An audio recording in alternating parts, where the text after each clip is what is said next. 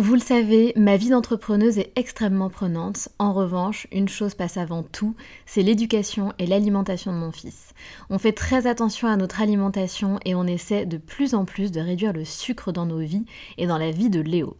Un sujet très important pour nous, sachant qu'en plus, un documentaire sur Arte nommé Sucre, le doux mensonge, énonçait qu'en France, un enfant de 8 ans a déjà mangé plus de sucre que ses grands-parents pendant toute leur vie. Donc jamais de goûter trop sucré et lui faire manger 5 fruits et légumes par jour.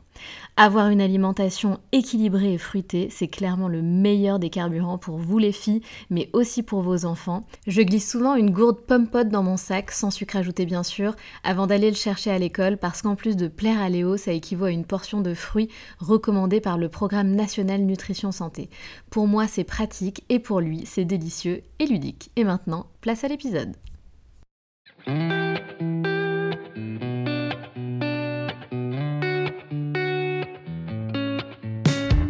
Salut, je suis Sandra et je te souhaite la bienvenue sur le podcast qui va te donner envie de réaliser tes projets et même tes rêves les plus fous.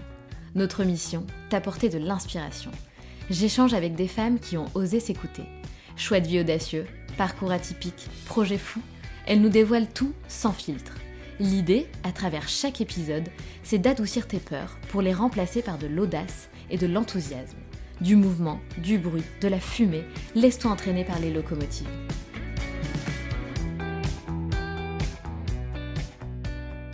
Jennifer fait partie de ces personnes pour lesquelles on se demande mais comment font-elles? Ont-elles un super pouvoir? Le super pouvoir, vous allez vite le comprendre, d'accomplir une multitude de choses en un temps record, mais en plus avec brio. À la tête de diverses sociétés, Jennifer est une redoutable entrepreneuse, évoluant dans des domaines divers et variés. Une fois son bac S en poche, elle étudie dans une école de commerce parisienne, puis part en Irlande avec comme objectif de devenir bilingue. Elle revient ensuite en France pour intégrer le monde du luxe et plus particulièrement de l'hôtellerie, au sein duquel elle découvrira le milieu de la communication. Après de belles expériences professionnelles, Jennifer fait un virage à 180 degrés et monte sa boîte. Elle crée sa propre agence de talent, métier qu'elle connaissait déjà, puisque l'un de ses rôles était justement de mettre en lumière les personnalités emblématiques des hôtels de luxe comme le chef concierge ou encore le chef de cuisine. Mais Jennifer prend aussi cette décision pour une toute autre raison. Elle fait une rencontre qui chamboulera son existence, celle de Caroline Receveur. Un coup de cœur qui se transformera en binôme amical mais aussi professionnel. Ensemble, durant cette année, elles développeront énormément de choses, elles feront le tour du monde et elles rencontreront énormément de gens. Les années passent et le nombre de sociétés de Jennifer augmente. Quelques années en arrière, Jennifer n'aurait jamais imaginé se retrouver à la Mostra de Venise ou encore à monter les marches du Festival de Cannes. Alors comment a-t-elle fait pour en arriver là où elle est aujourd'hui? Comment a-t-elle fait pour arriver à vivre la vie de ses rêves et pour développer non pas une mais cinq sociétés? Et surtout, comment fait-elle au quotidien pour gérer sa vie de femme, de businesswoman, mais aussi de jeune maman? La vie de Jennifer n'a pas toujours été rose, et je l'en remercie de s'être dévoilée à travers cet épisode sans filtre. Une vie à 100 à l'heure, Jennifer vit comme si demain allait s'arrêter, et chaque jour doit compter.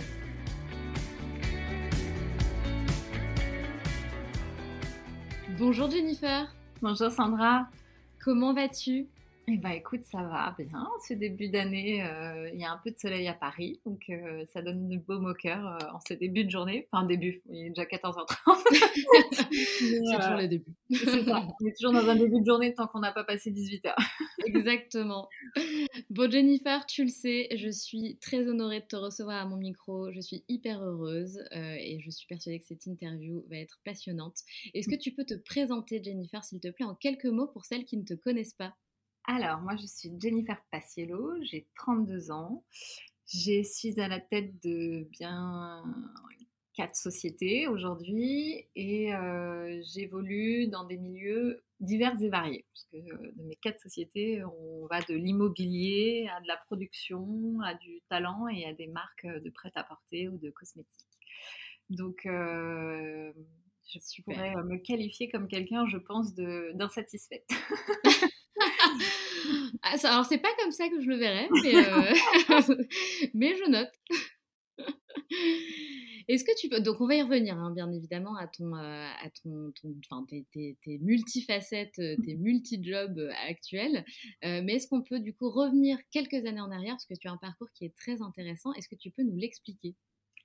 Alors oui, moi j'ai quitté, si tu veux revenir vraiment en arrière en parlant de mes études, parce que je pense que c'est de ça que tu veux qu'on parle, parce que tout le monde me pose la question, en tout cas sur mes réseaux, quelles études j'ai faites pour en arriver. Eh ben vas-y. Dévoile le mystère. le, mystère, il est, il est pas très, pas très mystérieux finalement. j'ai fait un bac S, donc j'étais plutôt destinée pour faire de la biochimie, donc rien à voir. Et, et j'adorais tout ce qui était autour de l'ADN, euh, qui est très à la mode en ce moment avec le Covid, et l'ARN messager. Donc c'était vraiment ma passion. Donc j'ai fait un bac S. Et finalement, euh, après mon bac S et après avoir euh, rencontré plusieurs écoles qui venaient à l'époque dans nos lycées, je me suis dit que finalement je me voyais plus faire une école de commerce, donc vraiment rien à voir, que j'ai faite à Paris. J'ai fait un an dans une école bilingue à Paris. Et ensuite, euh, j'ai voulu pousser encore plus loin euh, les portes des écoles, on va dire, bilingues. Et, j'ai décidé de quitter la France et de partir dans le, à Dublin, en Irlande, pour être en full... Euh, mince, j'ai perdu mes ah, mots. Ah, tu veux dire en, immersion, dans, dans la langue? Exactement. J'étais en full immersion avec donc des Irlandais. Et j'ai donc fait tout le reste de mes études en Irlande, où j'ai fait donc mon master en marketing que j'ai obtenu là-bas. Et il faut savoir que quand je suis partie, j'étais très, très, très nulle en anglais. C'est d'ailleurs pour ça que j'ai voulu quitter la France et vraiment être dans une école, euh, du coup, plus bilingue, mais une école euh, qui s'appelait la Dublin Business School, donc qui est full, euh, une école de commerce pour, pour les Irlandais, mais qui était ouvert aussi aux étrangers.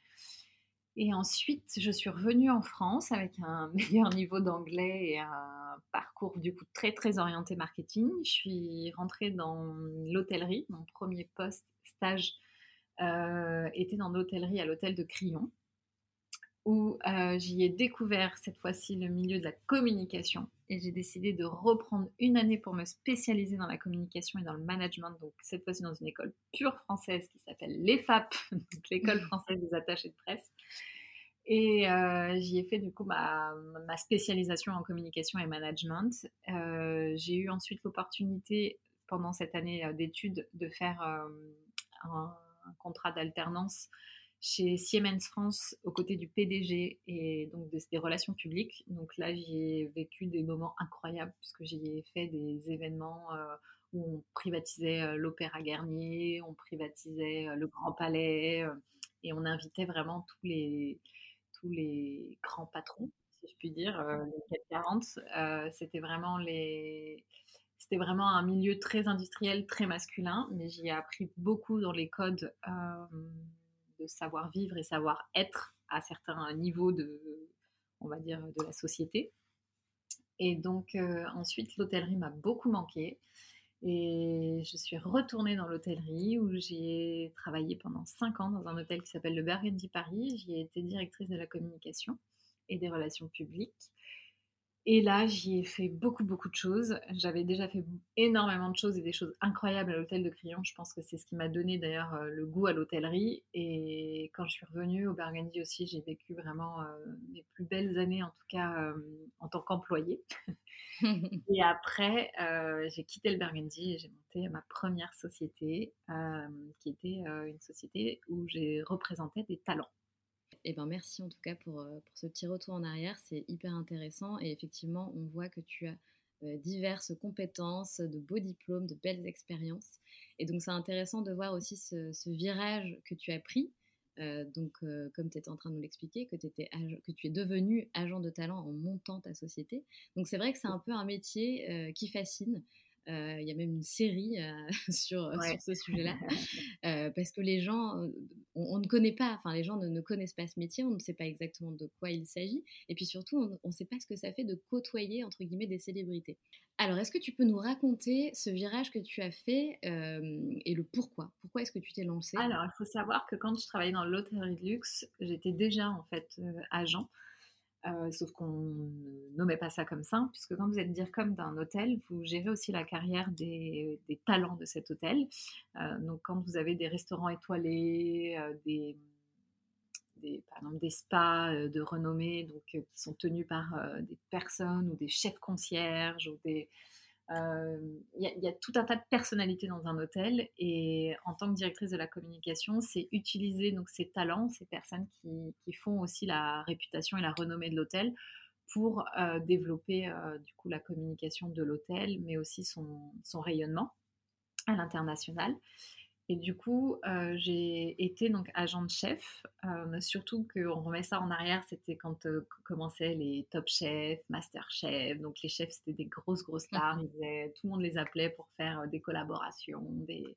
C'était aussi le début, le début d'Instagram. Donc il y avait énormément de boulot à faire sur les réseaux sociaux qui n'était pas. J'ai l'impression d'être très vieille quand je dis ça, mais c'était quand même il y a 10 ans. Et du coup, c'était pas ce que c'est aujourd'hui et c'était tout nouveau. Il fallait aussi éduquer euh, nos, dirigeants à ces, nouvelles, ces nouveaux médias et ces nouvelles euh, méthodes de communication.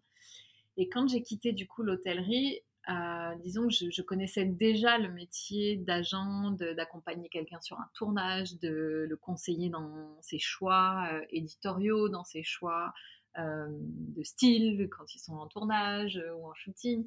Donc j'avais déjà toute cette casquette-là. J'avais en plus à l'hôtel de Crillon travaillé avec des, des très très grands photographes comme De Marchelier, euh, pour ceux qui connaissent.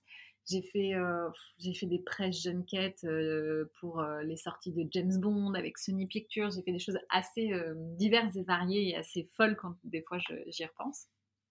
Et, et, en fait, quand j'ai monté ma première société, du coup, c'est suite à une rencontre donc, que j'ai faite à l'hôtel, qui est Caroline Receveur, qui à l'époque, euh, pareil, euh, on est deux petites nénettes, euh, on a un coup de cœur amical et surtout la même vision de ce que l'on veut faire dans l'avenir et, surtout on était un, binôme et on l'est encore mais maintenant on a, on a vieilli on a aussi nos parcours parcours chacune mais on était un binôme jamais l'une sans l'autre et, et, comme dans son livre à un moment Caroline dit chaque déjeuner se transforme en brainstorming et on refait le mmh. monde. C'était un peu ça, euh, un peu ça à chaque déjeuner. Et en fait, euh, on a tellement d'idées l'une comme l'autre que bah, pendant pratiquement 6-7 ans, on a développé énormément de choses ensemble. On a fait le tour du monde, on a fait des campagnes de fous, on a rencontré énormément de monde et, euh, et moi, de par ma curiosité, et ben, de fil en aiguille, j'ai monté aussi d'autres sociétés et donc, euh, et donc voilà, j'ai fait beaucoup de choses pour en revenir vraiment au métier d'agent qui fascine et ce rapport avec euh, les talents, les célébrités. Moi, je n'ai pas vraiment ce, rapport-là, euh, qu'elle soit célèbre la personne ou non, ça reste un être humain. Donc j'ai beaucoup de mal avec cette perception qu'ont les gens et moi, à mon niveau, je le vois bien que le regard de certaines personnes ont changé euh, parce que j'ai des amis euh, plus ou moins célèbres ou parce que. Sauf que, en fin de compte, euh, quand on est dans ce milieu, je peux vous assurer que tout le monde est pareil. tout le monde va faire pipi caca au même endroit et on terminera tous au même endroit, c'est-à-dire super. Donc vraiment, on est tous pareils. La seule différence peut-être, et ça, je, je l'admets, c'est que on vit des choses dans notre vie euh, quand on travaille dans un milieu comme celui-ci, assez incroyable et assez, pour ma part, euh, jamais de ma vie, il y a encore 20 euh, ans, j'aurais imaginé me retrouver à la Mostra de Venise ou au Festival de Cannes à monter les marches ou, ou à Los Angeles faire un shooting pour la marque que l'on a fondée qui s'appelle Rec Paris. C'est voilà, c'est une vie assez incroyable. Maintenant, elle correspond vraiment à la vie que moi je voulais, euh, c'est-à-dire que je vis comme si demain euh, allait s'arrêter et je pense vraiment ces mots quand je le dis. Donc il fallait que chaque jour euh, compte et que chaque jour soit incroyable. Et j'ai beaucoup de chance parce que mon travail m'a amené à avoir voilà, du coup, cette vie incroyable, en tout cas à mes yeux.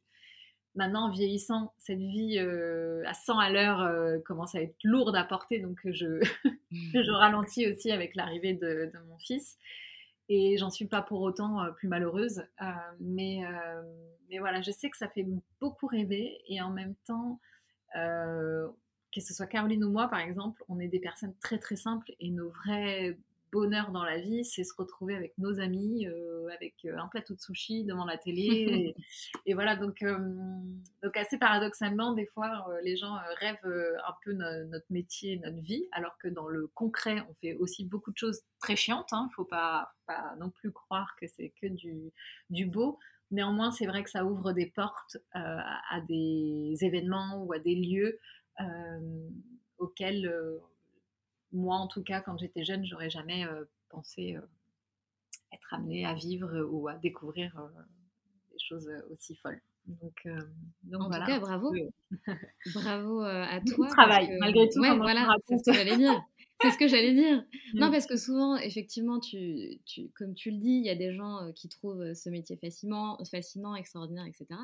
et qui se disent, oh là là, mais quelle chance est là de voyager dans le monde entier. Non, en fait, euh, moi je déteste qu'on dise ça, ce n'est pas de la chance, euh, c'est du travail, on fait en sorte d'arriver là où on a envie d'être, et, euh, pour moi c'est ce que tu as fait, donc, donc bravo, parce que tu as persévéré, tu as fait le travail nécessaire.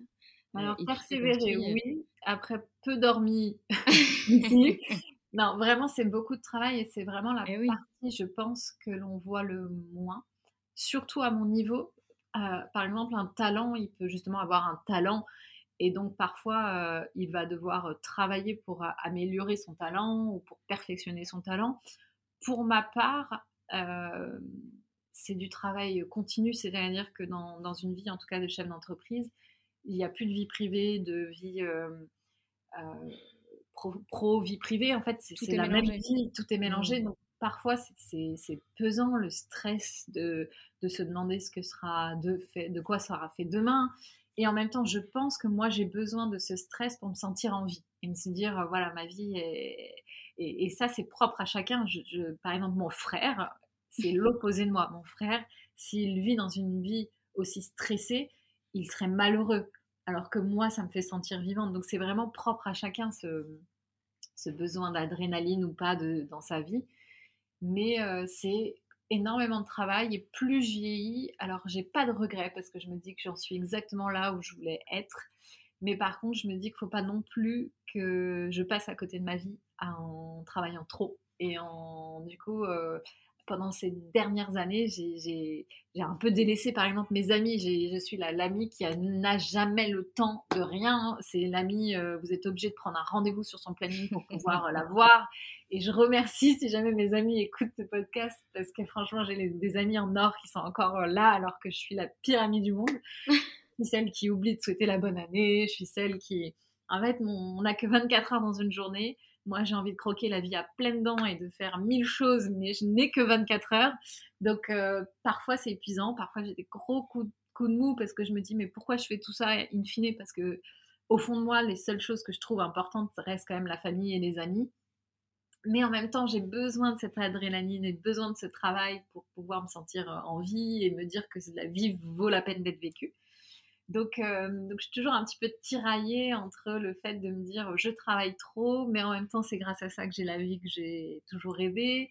Et en même temps, euh, est-ce que c'est ça la vie? Est-ce que euh, c'est pas plutôt passer du bon temps avec ses amis et sa famille au lieu de se prendre la tête sur essayer de savoir comment performer sur telle et telle problématique au travail? Donc, donc voilà, c'est vraiment. Après, c'est tellement propre à chacun. Là, je parle vraiment de mon ressenti de mon expérience, mais je veux pas qu'en tout cas les gens qui écoutent ce podcast se disent waouh, elle a une vie de rêve, parce que comme tout le monde, parfois c'est très très dur. Euh, et des fois, on fait des choix, des sacrifices, en espérant que ça, en tout cas pour ma part, que ça me rapporte plus. Je suis prête à faire trois pas en arrière si plus tard, ça me permet d'en faire quatre de plus en avant. Mais euh, des fois, est-ce que tous ces sacrifices euh, valent la peine? Euh, Je le saurais que, sur mon lit de mort, mais, mais voilà, en tout cas, pour, je suis là où moi je me sens heureuse, mais ça m'a demandé beaucoup de sacrifices pour en arriver là.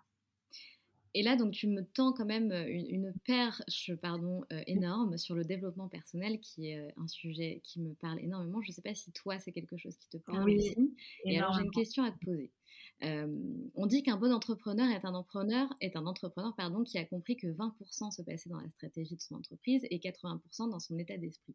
J'aimerais savoir quel est ton point de vue justement là-dessus. Est-ce que peut-être tu te fais coacher au quotidien?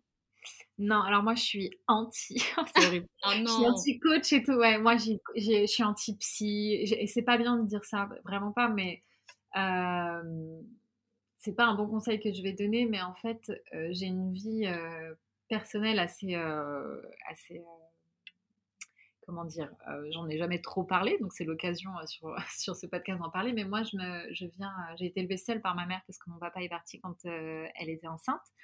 Et j'ai, dans ma vie incroyable, eu la chance de retrouver mon papa quand j'avais l'âge de 14 ans. Donc, une histoire, il faudra un podcast euh, rien Ah ouais, pour, euh, effectivement. pour raconter. euh.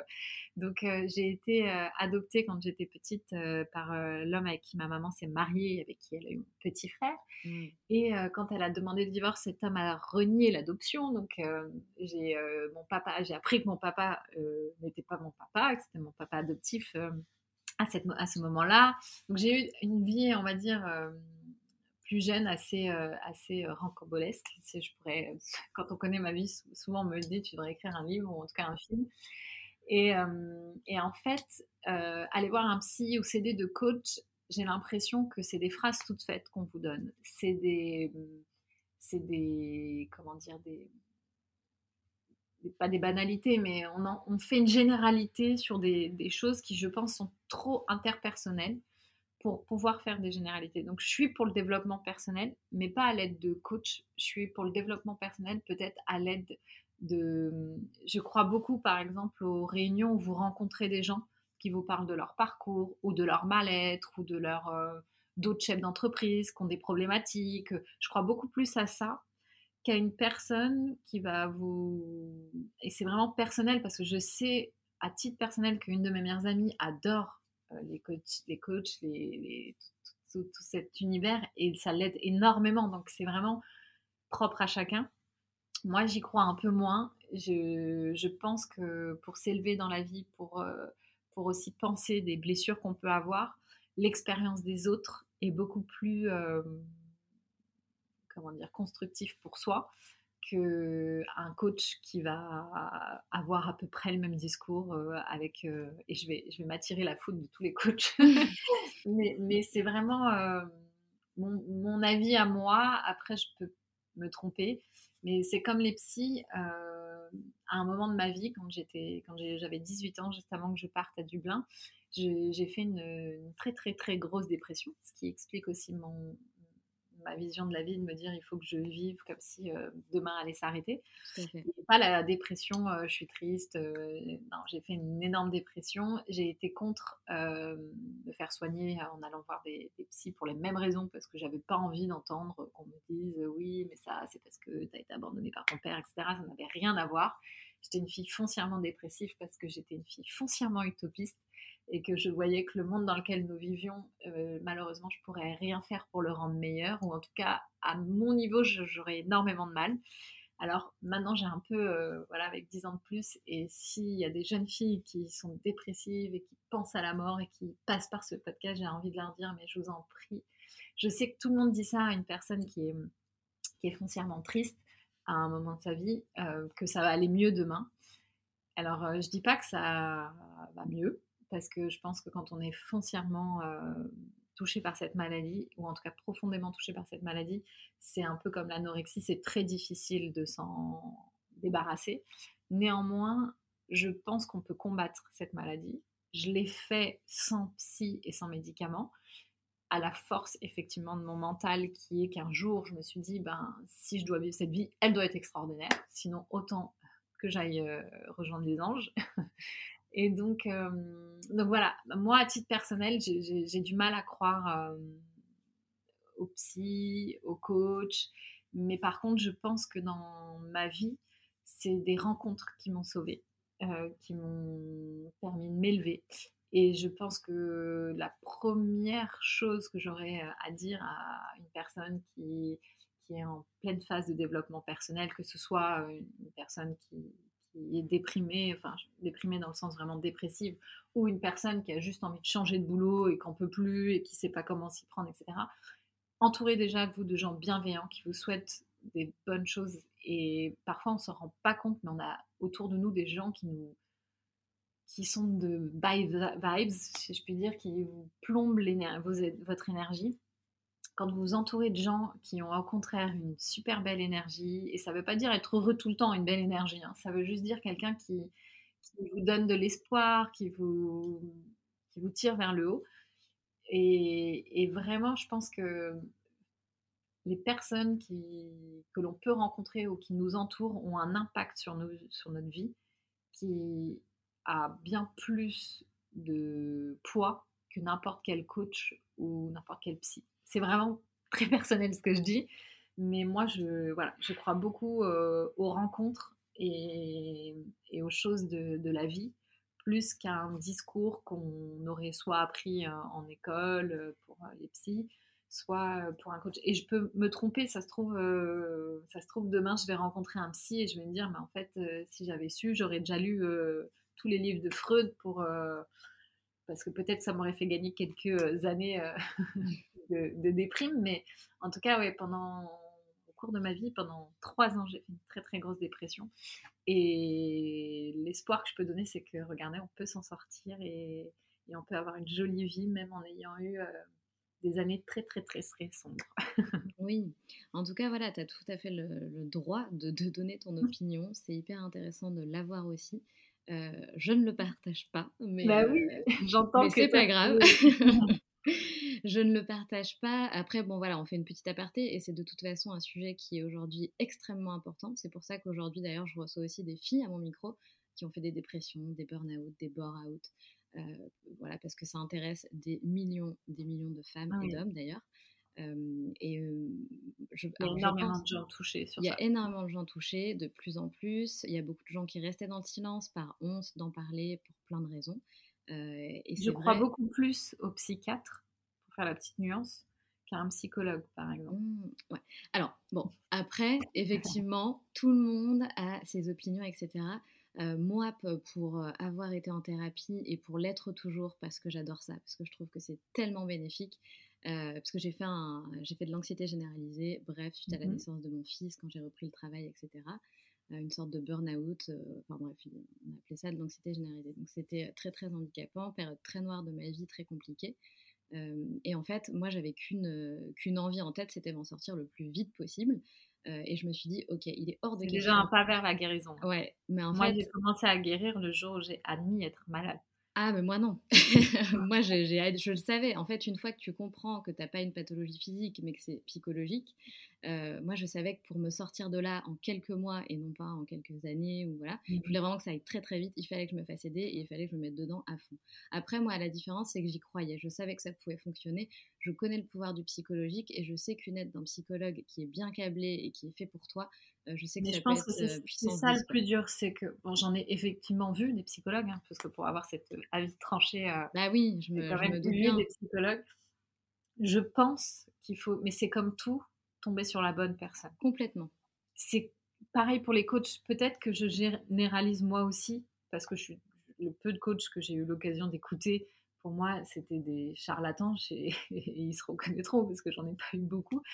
Euh, pour moi, c'est des, des, des, phrases toutes faites. Enfin, et je pense pas qu'on qu'on puisse aider quelqu'un. Et, et d'ailleurs, ça se saurait s'il y avait la clé pour pouvoir aider euh, toutes ces personnes, avec des choses toutes faites et banales. Je crois peut-être plus en, je te dis, en une énergie. Il y a peut-être des psys et des coachs qui ont le truc, qui, vont savoir quoi dire et pas dire le même discours à tout le monde. pas euh, les mmh. phrases toutes faites que vous pouvez trouver aujourd'hui sur Pinterest et Instagram. Euh, qui... Malheureusement, moi, j'ai pas eu l'opportunité de rencontrer cette personne-là.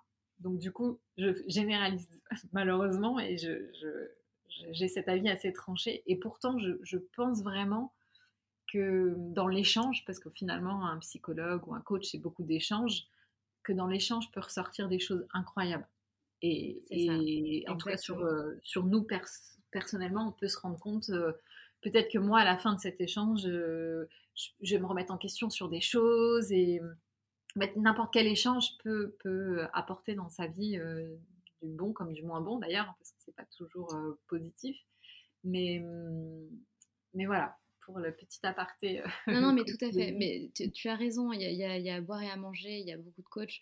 moi, personnellement, je trouve que c'est bien qu'il y ait plus de, de, de coachs parce que c'est bien que tout le monde se mette à travailler sur son psychologique parce que c'est comme faire du sport pour entretenir ses fesses, ses cuisses, ses jambes, son corps. c'est pareil, ton psychologique, tu dois le travailler quotidiennement. Euh, de manière voilà, hebdomadaire, régulier. Et si tu ne le fais pas parce que tu n'as pas cette rigueur-là ou cette envie-là, c'est vrai que se faire aider, se faire accompagner, se faire motiver, moi je trouve ça génial. Et je trouve que tu vois, plus on travaille sur notre psychologique, plus chacun se remet en question, plus chacun fait cet exercice, plus il y aura d'amour, plus il y aura de bienveillance. Voilà, moi c'est vraiment ça en quoi je, je, crois. Je suis assez, d'accord. Je suis assez d'accord sur le fait que je pense que c'est parfois qu'une mauvaise personne, elle n'est pas née mauvaise, mais que la vie l'a peut-être leur rendu. C'est ça, c'est ça. Et que peut-être si quelqu'un lui ouvrait d'autres voies de son intérieur, etc., cette personne euh, aurait moins cette euh, méchanceté en elle ou, ou peu importe euh, le sujet. Mais donc oui, ça j'y crois de façon utopique. Je crois que si tout le monde faisait une rétrospection et, mais, mais je, bon, voilà, il faut tomber sur la bonne personne parce Tout à fait. Tout vous pouvez aussi perdre beaucoup d'argent pour, euh, pour peu de résultats. Donc, euh, je suis tout à fait d'accord avec toi là-dessus. Je suis tout à fait d'accord. Là-dessus, on se rejoint, Jennifer. Il n'y a pas de problème. Bon, en tout cas, aujourd'hui, tu es une jeune maman, tu as un petit bout euh, magnifique, donc ça te rajoute euh, une casquette en plus à toutes tes casquettes. Ah, euh, voilà, exactement. Donc, c'est quoi ta vie aujourd'hui? Tu es à la tête de plusieurs entreprises, tu as toujours ton, ton, rôle d'agent de talent. Est-ce que tu peux nous plonger, on parlait tout à l'heure d'immersion, est-ce qu'on peut partir un peu en immersion dans ta vie? Oui, alors il faut savoir que j'ai aujourd'hui une holding qui détient euh, plusieurs sociétés. Donc cette holding, euh, pour le coup, c'est que de la partie administrative en gestion. Elle détient donc des parts dans, dans Paris, qui est notre marque de prêt-à-porter, dans Osé Beauté, qui est donc euh, enfin Osé d'ailleurs, c'est Osé Beauté, c'est le nom euh, sur Instagram, mais la marque elle s'appelle Osé. C'est notre euh, marque de cosmétiques. Aujourd'hui, on fait euh, beaucoup de hair care dessus. Très prochainement, on fera du body également. Et ensuite, j'ai donc Jenny Bracho, qui est donc mon agence de talent. Et j'ai aussi une SCI immobilière, puisque je fais aussi beaucoup d'immobilier. Ça, c'est ma passion. J'achète, je retape, je revends. Génial. Euh, et ça, c'est vraiment mon petit, ma petite passion qui me prend un temps monstre. Mais c'est vraiment ma, ma, petite, euh, ma petite passion. Mais excuse-moi, tu es sûre que tu as 24 heures dans tes journées? Ah non, c'est des fois mon compagnon.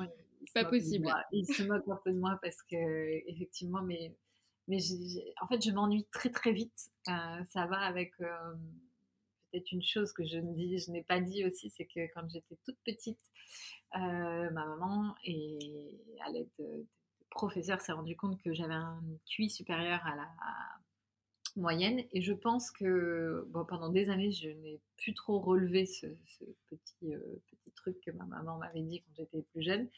Et en fait, euh, très récemment, j'ai lu un livre qui s'appelle Je pense trop. Et elle dit dans le livre qu'en fait, les, les, gens qui ont donc un, un QI supérieur à la moyenne. Alors bon, ça veut tout dire et rien dire, donc euh, voilà.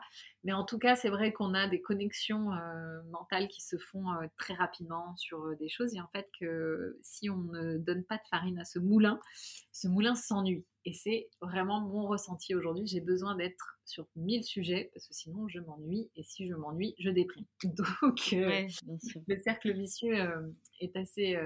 donc voilà, moi je veux que ce soit un cercle vertueux. Donc voilà, j'ai beaucoup de choses. Et paradoxalement, j'en ai beaucoup trop parce que du coup, euh, bah, au bout d'un moment, je reste humaine et j'ai que 24 heures dans une journée et qu'en plus, je suis perfectionniste. Donc, euh, parfois, je n'arrive pas à, aller au bout des choses telles que je le voudrais par manque de temps. Mais euh, voilà, et je vais me rajouter en plus du travail parce que je prends des parts dans des sociétés aujourd'hui, donc là, dans un rôle plutôt capitalistique en Espagne. Donc, je ne peux pas encore vous divulguer quoi, mais très prochainement, euh, voilà, si, euh, si, tout se fait et si euh, tout est, en accord, là, pour le moment, c'est les dossiers sont chez les avocats et chez mes gestionnaires qui vérifient que tout est en règle dans cette société. donc voilà, je vais prendre des parts et je vais aider cette société à se développer sur le marché français. Et je vais monter et je vais retrouver mes, premiers amours qui sont le luxe, une marque une nouvelle marque. Je ne peux pas en dire plus parce qu'on mmh. garde très, très, une très grosse surprise pour le lancement avec mes associés.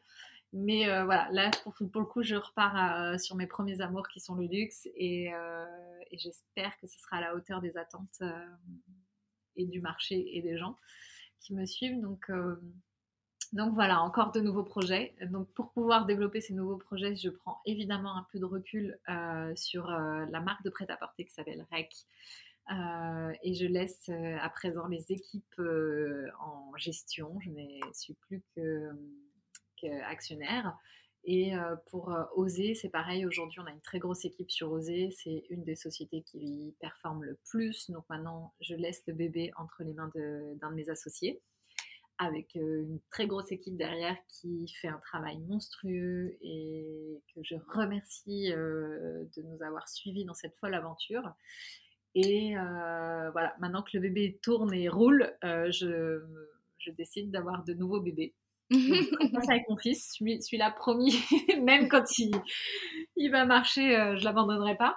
Mais enfin, j'abandonne pas mes sociétés, mais je les abandonne d'un point de vue plus stratégique. Personnel, disons. Voilà, aujourd'hui, je, voilà, je, sur la stratégie, les budgets, etc. Mais je vais être beaucoup moins dans le, dans le quotidien de la société euh, parce qu'aujourd'hui, je vais mettre euh, mes idées et mon, et mon temps à d'autres, à d'autres, à d'autres nouveaux bébés, à de nouvelles, pour de nouvelles sociétés qu'on, va lancer là. Donc, euh, donc voilà, j'ai hâte et, en même temps, je suis stressée. Donc vous voyez, je reste humaine, même avec d'aussi beaux succès. Euh, les challenges sont toujours effrayants et excitants à la fois. Bien sûr. Et ça, bah, on peut imaginer. Enfin, je pense qu'on peut pas vraiment imaginer la vie que tu as, Jennifer. Ce n'est pas possible. Même ma mère, si tu veux savoir, a du mal parfois à l'imaginer et on en rigolait très, très dernière... enfin, dernièrement, on en rigolait parce que elle est venue m'aider donc avec mon fils évidemment à un moment euh, j'ai besoin d'aide comme tout le monde. Donc euh, ma maman est venue garder mon fils pour que je puisse aller sur mes tournages et, me déplacer parce que par contre je suis toujours euh, je suis toujours manager de talent. Donc forcément là pour le coup vous pouvez pas déléguer à, d'autres personnes. Ça c'est moi et seulement moi. Et donc j'ai repris le travail deux trois semaines après avoir accouché. Et ça c'était assez intense c'est hard c'est hyper hard. physiquement ouais physiquement euh, quand même, l'accouchement, euh, on en prend un coup, hein, on va pas se mentir. Oh, c'est sympa l'accouchement, puis le postpartum, c'est encore plus. Ouais, non, c'est, alors là, on est au sommet euh, de, notre, de notre réussite en tant que femme. Voilà. donc voilà, maman est venue m'aider, et je pense que pour la première fois de sa vie, elle s'est rendue compte de ce que c'était que ma vie, parce que du coup, elle a vécu quotidiennement chez moi. Et, et, je pense que, enfin, pas je pense, je pense que elle est fière de, du parcours que j'ai pu accomplir quand on connaît notre parcours euh, à toutes les deux. Ma maman, elle m'a quand même élevée seule et elle n'avait pas d'argent et euh, sa meilleure amie lui faisait les courses pour qu'elle puisse euh, s'en sortir à la fin du mois. Donc vous voyez, le parcours d'où je viens et où j'en suis aujourd'hui est vraiment spectaculaire, en tout cas pour les yeux, aux yeux de ma maman. Et, et elle s'est rendue compte, je pense, parce que comme pourtant c'est ma mère, hein, comme beaucoup, elle voyait un peu ma vie à travers les réseaux, à travers, je suis pas quelqu'un en plus qui se plaint, donc bon, voilà. Je pense qu'elle se disait que j'avais des facilités, que voilà, que comme j'étais plutôt euh, pas bête, euh, voilà, j'avais des facilités euh, dans le travail qui m'ouvraient des opportunités, etc. Et le fait de vivre chez moi, je pense qu'elle s'est rendue compte vraiment de ce que ça implique, mon métier, mon travail, etc. Et je pense qu'elle en a été encore plus fière de se dire, bah voilà, ma fille pour avoir tout ce qu'elle a aujourd'hui, elle, s'est donnée et elle se donne encore euh, énormément.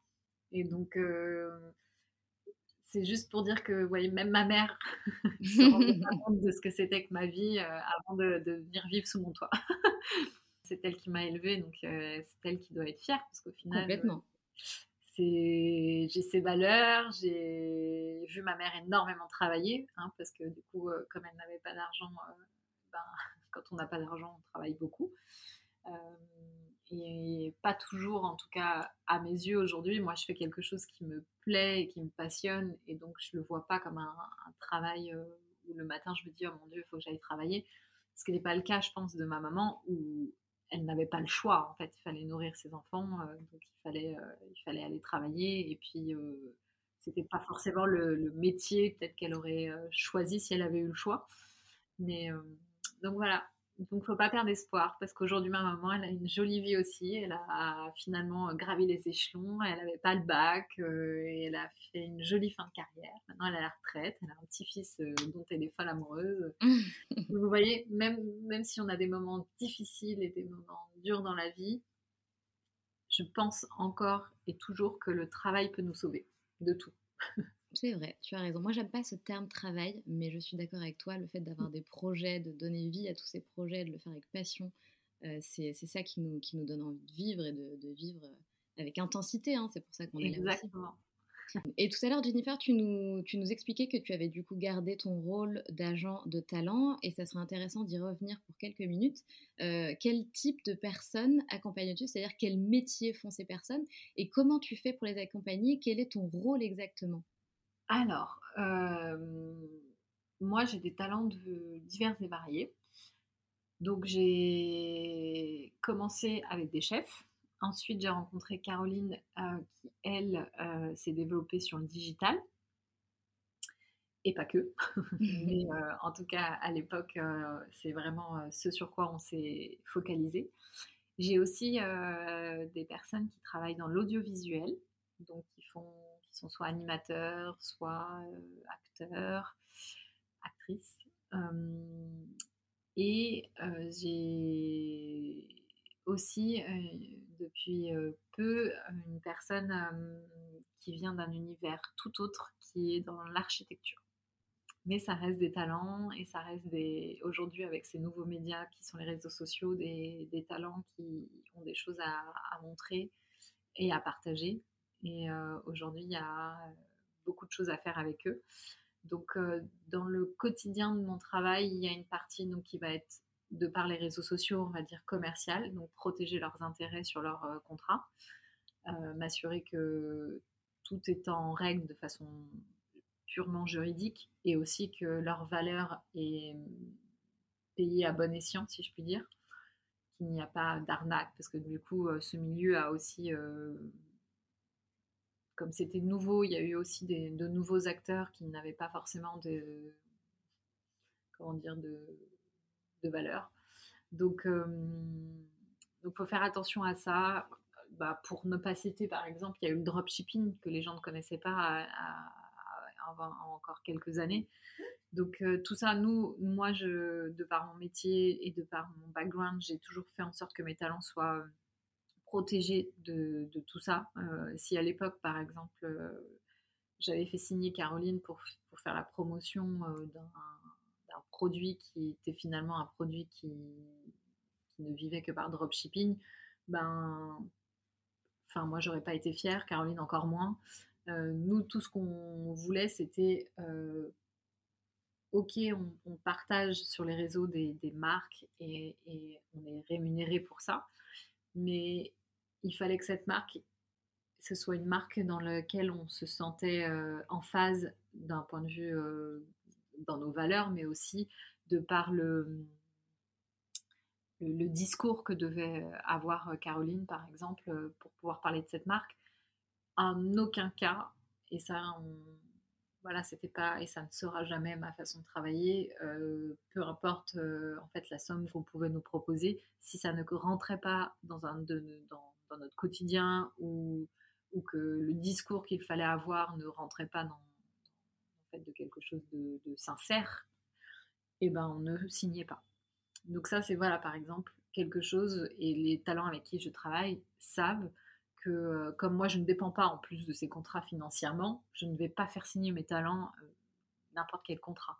Il faudra que ce soit soit un joli projet, soit qu'il y ait quelque chose à construire avec la marque, soit que le produit, ce soit un produit du quotidien de cette personne euh, dont j'ai la charge, et que du coup, ben, qu'elle en parle, euh, si elle peut être rémunérée pour parler d'un produit qu'elle utilise dans la vie de tous les jours, ben, c'est toujours du plus. Et c'est du plus aussi pour la marque parce qu'elle gagne en visibilité et elle gagne en vente.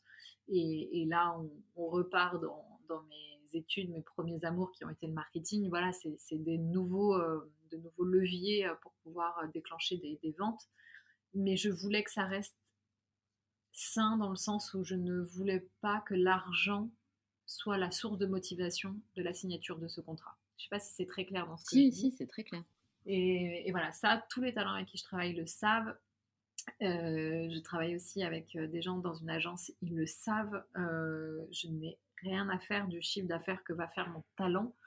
si une année il ne veut rien signer, ben, il ne signera rien. Et donc ça, c'est vraiment, je suis pas du tout commerciale parce que parfois les gens font l'amalgame avec toutes ces nouvelles agences dans l'influence. Mon, mon, but à moi, il n'est pas du tout de faire de l'argent. Mon but à moi, il est de créer des carrières, de créer une belle image, de m'assurer que les intérêts des gens que je m'occupe soient protégés. Euh, et ça peut aller sur divers sujets. Donc voilà, ça c'est mon quotidien. Donc ça c'est une partie beaucoup plus juridique.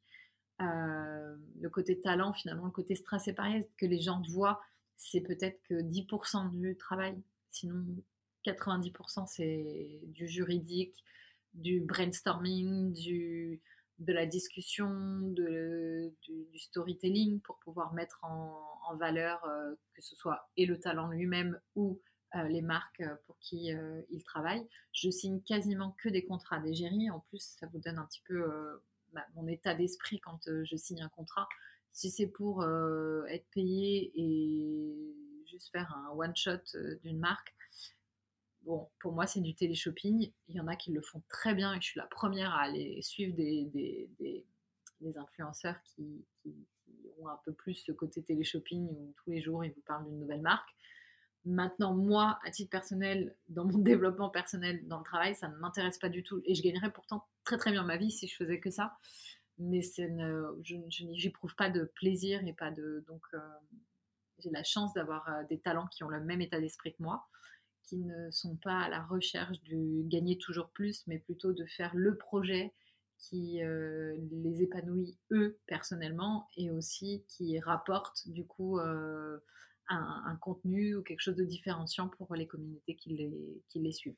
Bien sûr. Du coup, ça me démange, j'ai trop envie de, de, te demander pardon, ce que tu penses de toutes ces nouvelles, entre guillemets, célébrités liées à la télé-réalité. Euh, Qu'est-ce que tu en penses, toi, de tout ça? Alors, il faut savoir que je ne regarde pas du tout la télé. Eh bien, tu as bien raison. donc, il faut savoir que parfois, ça m'est encore arrivé il n'y a pas longtemps, je me suis excusée auprès de cette jeune fille. Euh, J'étais à un événement, une jeune fille vient me parler, etc évidemment, je ne la connais pas. Elle a 3 ou 4 millions d'abonnés, je crois, sur Instagram. Bon, je ne sais pas du tout qui c'est. Quelqu'un me glisse à l'oreille, Jennifer, c'est une fille qui a fait euh, une émission de télé-réalité. Donc, euh, et cette fille euh, était d'une gentillesse sans nom. Elle m'a rappelé vraiment Caroline quand je l'ai rencontrée. Ah, génial. Gentille comme tout. Je la connaissais pas du tout, mais en tout cas, le peu que j'ai vu, très douce, très humble. Euh, elle pourrait, par exemple, euh, bon, elle a 3-4 millions, elle me connaissait pas plus que ça non plus, donc elle aurait pu être euh, plutôt snob. elle a découvert qui j'étais après. Et, bon, évidemment, quand après vous, connaissez mon parcours, ces personnes-là, elles sont intéressées, plus, plus consignantes, ouais, pas intéressées, pas forcément, mais en tout cas, en tout cas, parfois, quand vous rencontrez certaines personnes, elles peuvent être dénigrantes parce qu'elles savent pas qui vous êtes et d'un coup mmh. euh, vous devenez celle leur meilleure amie parce qu'elles se disent ah mais finalement cette personne peut peut-être m'apporter quelque chose dans, ma vie. Euh, là en l'occurrence pas du tout. C'était une jeune fille euh, très gentille et, vraiment vraiment en amour. Donc j'ai pas de, préjugés parce que je sais que beaucoup d'entre elles souffrent de ces préjugés.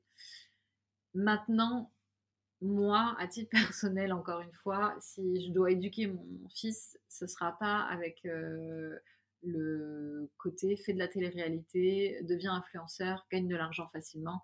Moi, c'est ce côté-là qui me dérange, comme je le dis depuis le début. Moi, j'en suis où j'en suis par le travail. Donc, je, ma valeur, euh, je vais pas dire qu'elle travaille pas, c'est horrible parce qu'il y en a vraiment, elles bossent comme des, folles. Mais c'est un peu comme tout à l'heure, on discutait des, des coachs, il y a un peu de tout il y a des, filles qui, ont choisi de passer par la télé comme levier, mais qui après ont créé quelque chose et ont vraiment fondé quelque chose à côté. Et, euh, j'en ai, deux, trois en tête comme ça qui, qui, ok, elles ont fait de la télé-réalité, mais aujourd'hui, c'est des femmes euh, comme, enfin, je veux dire, elles ne seraient pas passées par euh, la télé, elle se lève le matin avec un objectif, un but, et, vraiment, elles se donnent corps et âme dans leur travail, dans leur création de contenu pour leur communauté. Et ça, je respecte. Ce que je respecte un peu moins, c'est les gens qui prennent cette voie pour faire de l'argent facile en se disant, euh, voilà, je vais pouvoir faire le tour du monde. Euh, mais après, si ça les rend heureux, tant mieux. Moi, ça m'enlève rien à ma vie. Je ne suis pas ces personnes-là, je ne les regarde pas. Ça donne du baume au cœur à d'autres, puisqu'elles sont suivies par des millions de, personnes. Maintenant, c'est vrai que quand on connaît l'envers du décor, et que souvent ces communautés-là sont très jeunes, j'ai toujours très peur de, ce que ces femmes-là renvoient à ces jeunes filles-là qui plus tard peut-être vont se dire que leur vie est merdique. Euh, donc voilà, c'est plus ce rapport-là mmh qui me dérange que la personne, euh, la personne ou ce qu'elle fait, parce que ça n'enlève rien à ma vie à moi. Donc moi, à partir du moment où vous ne m'attaquez pas. Euh, ce qui me plaît, je le garde sur mon chemin. Ce qui ne me plaît pas, je le laisse de côté. Point barre. Je, pense qu'il y a assez de place pour tout le monde dans cette vie. Donc, l'essentiel, c'est que tout le monde soit. Mon essentiel à moi, c'est que tout le monde soit heureux, quel que soit le chemin qu'il choisit. Qu'il choisisse. Mais hum, c'est vrai que la télé-réalité et toutes ces pseudo-célébrités, je trouve qu'elles ne renvoient pas forcément la bonne image à nos futures générations. Non. Parce que, parce que la vie, c'est. Et en plus, c'est pas leur vie à elles, c'est rarement celle que l'on vous voyez sur ces réseaux. C'est souvent beaucoup plus triste et beaucoup moins joyeux que ce que ça en a l'air sur les réseaux. Parce qu'il faut pas croire que. Au début, c'est amusant, hein, pouvoir voyager, ne rien payer, avoir plein de cadeaux. Au début, ça amuse tout le monde. Mais au bout d'un moment, on, a, on est des êtres humains et on a besoin de but dans la vie, on a besoin d'avoir quelque chose qui nous raccroche à la vie, des, objectifs, etc. Et dans ces vies un peu creuses, ben souvent, euh, vous n'avez pas de... Vous n'avez rien sur euh, quoi vous raccrocher. Finalement, vos amis, vous ne savez pas trop si c'est des vrais amis ou s'ils sont là parce que maintenant vous avez beaucoup d'abonnés. Donc, donc voilà, j'ai pas un avis tranché, si ce n'est que j'espère que les nouvelles générations auront la jugeote de se dire ok, ce qu'elles montrent, c'est pas forcément ce qu'elles vivent. J'avais une dernière question pour toi, euh, Jennifer, avant de, de, mettre un terme à notre échange. Euh, je voulais savoir si le fait euh, d'être une femme t'avait posé des soucis en tant qu'entrepreneuse dans certains des milieux dans lesquels tu évolues. Eh bien, je, pendant des années, mon discours était que non. Et je vais nuancer ce discours avec quelques années de plus. je pense que quand on est une femme, certaines personnes vous sous-estiment. moi, en plus, je suis quelqu'un dans le quotidien où je dévoile très très peu. là, bah, c'est la première fois, par exemple, que je fais un podcast où je me dévoile autant, ou sur ma vie, mon parcours. Mais sinon, je suis plutôt discrète. Les gens ne savent pas trop ce que j'ai, ce que je possède. Je, pense vraiment que pour vivre heureux, il euh, faut vivre caché.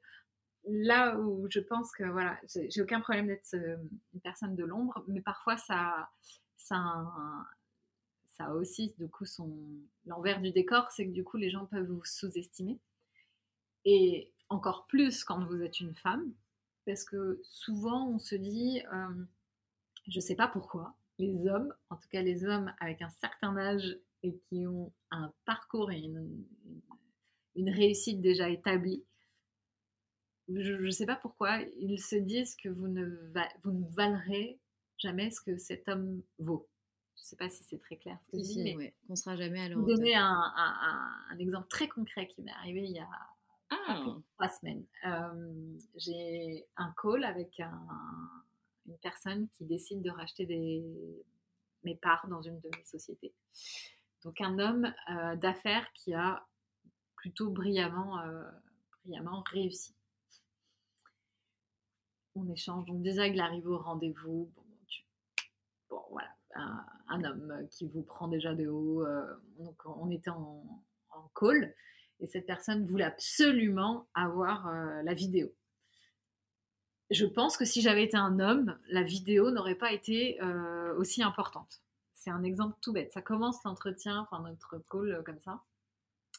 Donc après, un peu snob, la personne euh, va faire une petite réflexion du style euh, mais pourquoi ne pas mettre la vidéo? Le Wi-Fi fonctionne pas ou un truc pour ce genre-là. Donc ce à quoi, évidemment, je, ne voyais pas l'intérêt de mettre la vidéo pour la discussion qu'on nous, devions avoir. mais du coup, c'est la première fois où je me suis dit, bon, enfin, c'est pas la première fois, ça fait déjà deux, trois fois que je, rencontre ce genre de personnes. Donc ça commence comme ça l'entretien et ensuite, enfin l'entretien, le, le rendez-vous. Et ensuite, donc, comme il veut racheter nos parts, évidemment, nous, on a beaucoup de questions, enfin mes parts en l'occurrence, beaucoup de questions sur, sur le pourquoi du comment il s'intéresse au rachat de cette société, patati patata. Et, de fil en aiguille, il me il part dans un discours, euh, voilà, j'ai envie de racheter euh, des sociétés euh, où à la tête de, la société il y a des talents du digital, mais moi j'ai horreur d'Internet. Déjà ça commence à Ok. parce que les gens, les, les, femmes comme vous, en gros, c'est ça que ça voulait dire, les femmes comme vous, à part se regarder dans un miroir et se mettre du rouge à lèvres et s'auto, ah. s'auto-congratuler, vous ne savez pas ce que c'est que le travail. J'ai cru que j'allais m'étouffer. Oh mon dieu. Mais alors, c'est pas parce que je suis coquette que je mets des talons aiguilles de 12 cm, que je fais attention à moi, que je suis manicurée, pédicurée et au cordeau, que je suis une fille qui, euh, du coup, cette personne ne connaissait pas mon parcours professionnel ni scolaire, que je suis une jeune fille qui a réussi en me... Parce que, bon, c'était sous-entendu, vous avez réussi parce que vous faites des selfies, quoi, en gros. Et donc, euh, et donc euh, l'attaque était évidemment aussi visée sur Caroline. Donc j'ai ah là là. folle. Et donc j'ai remercié cette personne et je lui ai dit que la prochaine fois, quand il viendrait euh, un rendez-vous, qu'il ferait mieux de se renseigner sur les personnes qu'il avait en face de lui parce que son discours était d'une bassesse comme rarement j'ai entendu des discours aussi, aussi bas. Et, c'est là que je me suis dit, si j'avais été un homme, je ne pense pas que cette personne se serait permis ce genre de réflexion. Et encore moins dans, un, dans, le cadre d'un homme qui était sur le point de potentiellement euh, racheter des, parts euh, d'une de nos sociétés. Ça m'a euh, sidérée. on en a beaucoup rigolé avec Caroline parce que heureusement on n'a pas d'ego et on s'en fout et voilà. Mais pour répondre à ta question, oui, euh, je pense qu'être une femme, et en plus jeune, et en plus qui réussit et qui en veut, et je pense que si Caroline était là, elle vous dirait pareil, parce que nous, on a été confrontés toutes les deux à deux, trois trucs, et encore plus Caroline, parce qu'en plus Caroline, elle est juste sublime, que les maquillages, pas maquillage, elle est magnifique, donc ça déstabilise encore plus les hommes, je pense. Et ben du coup, on nous sous-estime très très souvent, et encore aujourd'hui, enfin des exemples, j'en ai plein, on nous sous-estime très souvent. Et je, et je pense que les gens nous pensent bêtes des fois. Et, et je me dis, mais comment ils peuvent se dire qu'on en est là où on en est? Mais en fait, c'est parce que comme on divulgue très peu de notre réussite finalement, parce qu'en France, la réussite n'est pas forcément non plus la chose la plus la mieux vue au monde. Oui, c'est vrai. Donc du coup, voilà. Contrairement aux euh, États-Unis. Exactement. Donc, pour vivre heureux, on vit caché, mais parfois, du coup, euh, on se retrouve à des rendez-vous hyper importants où les gens, du coup, nous prennent de haut parce qu'à mon avis, ils sous-estiment notre réussite euh, et pour notre âge et pour euh, bah, d'où l'on vient. quand on connaît notre parcours, je pense qu'il y a peu de gens aujourd'hui qui peuvent prétendre à un parcours comme le nôtre. Maintenant, le plus dur je pense ça n'a pas été la montée. Maintenant, ça va être de réussir euh, à performer euh, jusqu'à la fin euh, de notre carrière. Mais voilà, en plus, c'est important ce que tu dis. Parce que souvent, on a peur de l'échec, mais il vaudrait mieux avoir peur de la réussite. Parce qu'une fois qu'on a rencontré le succès, c'est ça qui est difficile. C'est de le ah maintenir et de continuer de, de, de, développer ses business, etc., sa montée. C'est le plus dur. Monter un business, je pense vraiment que c'est la partie finalement presque easy. C'est garder son business, garder ses équipes, garder son succès. Ça, c'est difficile. Et il faut savoir se réinventer. Il faut, moi je dis toujours, il faut pas avoir d'ego. Euh, moi j'ai aucun problème. Euh, je crois que je te l'avais déjà dit, mais j'ai aucun problème à ce qu'une bonne idée ne vienne pas de moi et qu'elle vienne de mon équipe et à valoriser cette idée euh, comme si ça avait été la mienne, mais pas en me l'appropriant, hein, parce que j'ai aucun problème à, donner à qui de droit va valider. Mais, et je crois d'ailleurs aussi qu'un bon leader, moi je pense que je suis respectée de mes équipes quand je leur montre que je suis capable, si je leur dis que leur idée est nulle, j'ai intérêt d'avoir une super idée que, qui va les enchanter encore plus que leur propre idée. Et, et ça, c'est ma bataille du quotidien, c'est de me dire euh, si un jour je fais une remarque à, une personne de mon équipe, j'ai intérêt que derrière, j'ai la bonne idée ou la, ou la solution. Parce que c'est trop facile sinon d'engueuler de, d'engueuler ses équipes pour telle et telle euh, chose et ensuite ne pas leur proposer quelque chose et leur montrer que vous êtes capable de faire ce que vous leur demandez finalement. Et d'ailleurs, est-ce que tu te considères aujourd'hui euh, comme étant un bon leader? Et quelles est selon toi les, les clés pour être un bon leader? Alors, moi, je ne sais pas si je suis un bon leader parce que je suis, euh, je suis très très dure et je pense qu'un très bon leader euh, aurait la capacité de, de faire faire tout du premier coup. moi, je suis hyper dure, je suis hyper insatisfaite et et des fois, ça me rend malheureuse parce que je sais que j'ai des équipes en or qui se battent pour, euh, pour, me faire plaisir et, euh, et, pour leur travail et pour euh, développer les marques pour lesquelles elles travaillent. Et en même temps, je suis très, très dure, mais c'est le paradoxe, c'est que je suis très dure avec elles et en même temps très proche de mes équipes. Mais c'est vrai que je ne me laisse pas à moi le droit à l'erreur, donc c'est vrai que je ne leur laisse pas non plus à elles. Donc j'ai tendance à me dire que je suis pas un bon leader parce que du coup, du coup, je suis très intransigeante et que pour moi, un bon leader, c'est la personne qui arrive à faire faire sans avoir eu besoin d'être intransigeant, d'être...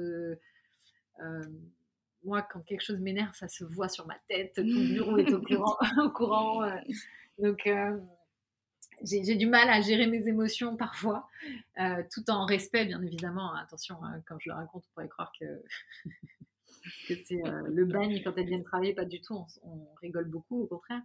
Mais, mais c'est vrai que du coup, ça déstabilise, je pense, un peu les filles parce que je, je peux être parler avec elles comme si j'étais leur copine. Et puis à un moment, bon, bah, ma, casquette de, chef reprend le dessus. Et donc, c'est un peu déstabilisant. Donc, je pense que j'ai pas encore la clé, mais je suis jeune, j'ai 32 ans. Euh, et je l'ai dit à mes équipes il n'y a pas si longtemps. Vous savez, je suis jeune et moi aussi j'apprends. C'est beau. À, être manager. Donc euh, parfois je vous dis pas les choses avec le plus grand des tacts et je m'en excuse parce que comme je gère beaucoup de choses, j'ai peu de temps et comme j'ai peu de temps, c'est vrai que je mets beaucoup moins les formes pour beaucoup de choses. Et ça marche pour même avec mon compagnon dans la vie de tous les jours. Parfois il me dit mais je suis pas ton employé. c'est par voie. Le manque de temps fait que je vais, et puis c'est aussi mon, état d'esprit, je suis très binaire comme fille, donc je suis très straightforward, c'est très, comment dire, euh, oui, tu vas quoi. il faut... J'ai pas le temps pour mon amour. Est-ce que tu pourrais, s'il te plaît, tu tergiverses pas. Euh, non. c'est. Est-ce que tu peux aller, s'il te plaît, faire Et voilà, on va pas. Euh, donc non, voilà. Après, c'est sûr, quand on le raconte, j'ai l'impression que c'est pas si horrible que ça. Mais en tout cas, moi, mon idéal de manager, euh, ça serait une personne vraiment qui n'a jamais besoin de s'énerver. Et oui. j'en suis pas encore là. Mais en tout cas, je trouve ça super chouette que tu, que tu reconnaisses, euh, bah voilà, que tu reconnaisses ta manière d'être, de, manager. C'est super. Bah oui, bah après, je pense que ça, c'est une qualité. Je pense, tu demandais les qualités d'un bon manager, c'est de reconnaître ses, erreurs. Et moi, je reconnais mes erreurs. Maintenant, je dis pas que j'arrive à les changer, je reste qui je suis. Et puis parfois, une petite voix intérieure me dit, mais peut-être que si j'étais pas si dure et si intransigeante, j'en serais pas là. Donc, euh, je, suis tiraillée entre. Euh, et en même temps, quand je suis dure avec mes équipes, j'ai l'impression que c'est aussi bénéfique pour elle parce que je, le fais parce que j'ai envie qu'elle s'élève, j'ai envie que si elle sait pas faire quelque chose ou si elle n'a pas le bon état d'esprit ou la bonne méthodologie de pensée, alors je vais peut-être le dire avec énervement, mais en tout cas, je le fais pour euh, qu'elle, elle aussi, si un jour elle me quitte ou elle quitte la société et qu'elle va euh, postuler ailleurs, elle y a avec un background où elle se dit euh, ouais je suis arrivée j'étais comme ça aujourd'hui je suis comme ça et, je suis enfin j'espère en tout cas qu'elles ont la sensation de s'élever aussi elles dans leur travail. Alors plus j'ai d'employés, plus c'est difficile vraiment ça, parce que du coup, il y a des employés qui font des métiers que moi, je ne maîtrise pas, mais que je dois manager. Hein, c'est le propre d'un chef d'entreprise. Quand j'ai commencé, euh, je manageais des gens qui faisaient un métier que j'ai eu fait, même si je ne le faisais plus, je l'ai eu fait. J'ai voilà, j'ai fait leur travail. Donc c'est facile de manager quelqu'un dont vous maîtrisez tous les codes de ses missions. Mais par contre, manager quelqu'un, euh, je sais rien moi, euh, par exemple un e-commerce manager, c'était pas mon métier de eh base. Bah oui, Je l'ai appris euh, en, devenant chef d'entreprise, je l'ai appris en montant des sociétés, mais c'est pas, je n'ai pas fait 10 ans d'e-commerce management, donc là c'est plus dur parce que du coup vous devez être dur parce que vous savez ce que vous attendez de cette personne, mais j'ai pas la capacité de lui montrer que je suis capable de faire ce qu'elle fait et de mieux le faire qu'elle. Et ça, c'est parfois ce qui me frustre dans mon eh management. Parce qu'à un moment, je reste cette boss, je reste son manager, je sais ce que je veux, mais je ne sais pas forcément comment faire pour l'avoir. Et du coup, je ne peux pas l'aider, ou en tout cas, justement, l'élever elle-même si elle ne sait pas faire. Et ça, c'est un peu frustrant quand on est chef d'entreprise. Parce qu'à un moment, il y a, forcément des, des métiers qu'on ne va pas maîtriser. Et c'est d'ailleurs pour ça qu'on embauche aussi des gens c'est pour qu'ils nous aident avec leurs compétences à, développer notre marque et notre société. Complètement. En tout cas, merci infiniment euh, Jennifer pour cet échange. C'est vrai que tu as 32 ans, je le savais, mais effectivement, quand tu nous racontes ta vie, ton parcours, mm. etc., on a plus l'impression que tu en as 45. Ah, mais tu as 32 ans. de l'air, je te l'ai pas dit, mais tu vois, j'ai Oh non, mais arrête hein. C'est vraiment là je travaille dans une poissonnerie, sur les marchés. Ah. On n'a pas toujours été strass et paillettes. non, mais c'est vrai que c'est assez, euh, assez extraordinaire comme parcours. Je suis persuadée que ça va en inspirer beaucoup. Euh, et pour la fin de cet épisode, j'ai un petit rituel. Je demande toujours si euh, tu as, à mes invités, pardon, si vous avez une philosophie de vie ou un conseil que tu aimerais partager avec nous. Oui, bah, je pense que je l'ai un peu dit à travers le oui. dans moi, je vis vraiment comme si demain, demain allait s'arrêter. Donc, je souhaite d'avoir cette philosophie de vie parce que c'est ce qui m'a emmené là où j'en suis. je pense par contre que le bonheur est vraiment interpersonnel à chacun et qu'il ne faut pas se dire que ma vie est mieux que la vôtre ou que n'importe. Je, je, trouve mon bonheur dans cette vie-là Maintenant, mon compagnon, par exemple, trouve son bonheur dans une, vie complètement différente, parce que lui, il a toute sa famille euh, qui est médecin, lui-même est chirurgien dentiste, donc rien à voir. Et des fois, on en rigole parce que souvent, je dis, ah, ça va, euh, en même temps, je ne sauve pas des vies. Des fois, pour relativiser certains événements euh, ou certaines problématiques que je peux rencontrer dans mon travail, parfois, je me dis, bon, c'est bon, en même temps, on ne sauve pas des vies. Ce qui n'est pas le cas, par exemple, de ma belle-sœur qui est médecin urgentiste. Elle, tous les jours, quand elle a des problématiques, elle a intérêt de savoir y répondre parce qu'elle, elle peut sauver des vies. Et, euh, et, voilà. Et donc, elle, elle trouve son bonheur dans une vie comme ça. Moi, je pense que je tournerai de l'œil euh, à la première goutte de sang que je pourrais voir. Donc, vous voyez, le bonheur est interpersonnel et dépend vraiment de chacun. Mais euh, je souhaite à tout le monde de vivre comme si demain s'arrêtait pour qu'ils vivent chaque jour intensément et surtout qu'il n'ait aucun regret dans sa vie. Parce que moi, je ne veux pas mourir en ayant des regrets. Tu as bien raison. Et quel était pour terminer ton rêve de petite fille? Alors, mon, rêve, mon vrai rêve de petite fille, c'était d'avoir euh, la maison de mes rêves. C'était mon oh! rêve absolu. Et je disais à ma maman, euh, j'achetais à l'époque, ça s'appelait, je sais pas si ça existe encore, un bouquin qui s'appelle euh, Propriété Figaro, je crois, quelque chose comme ça, un magazine, un gros bouquin. Ça coûtait 10 euros, ce qui semblait énorme pour moi à l'époque, mais je mettais mes 10 euros pour aller acheter cet énorme bouquin et je regardais les maisons, etc.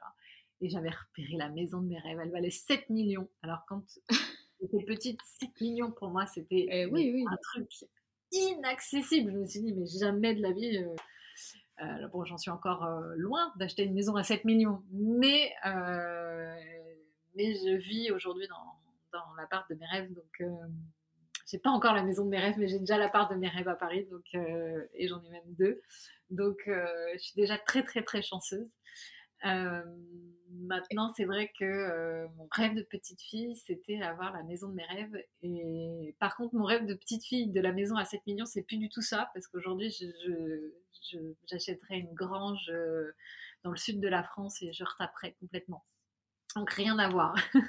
C'est génial. Avec cette maison à l'époque, je me rappelle encore, vous voyez, du prix, mais je me disais, mais 7 millions, qui met 7 millions pour, pour acheter une maison?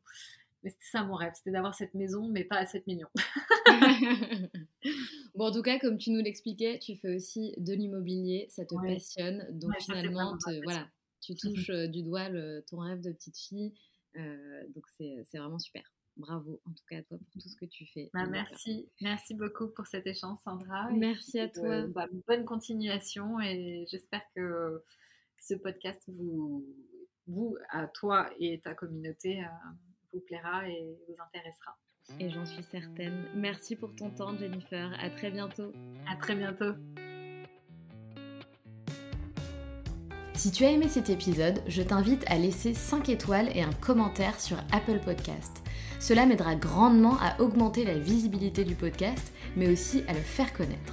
Tu peux aussi rejoindre la communauté sur Instagram pour ne manquer aucune actualité et également rejoindre le groupe d'entraide à la réalisation de projets sur Facebook qui s'intitule Les Locomotives Crew. À bientôt!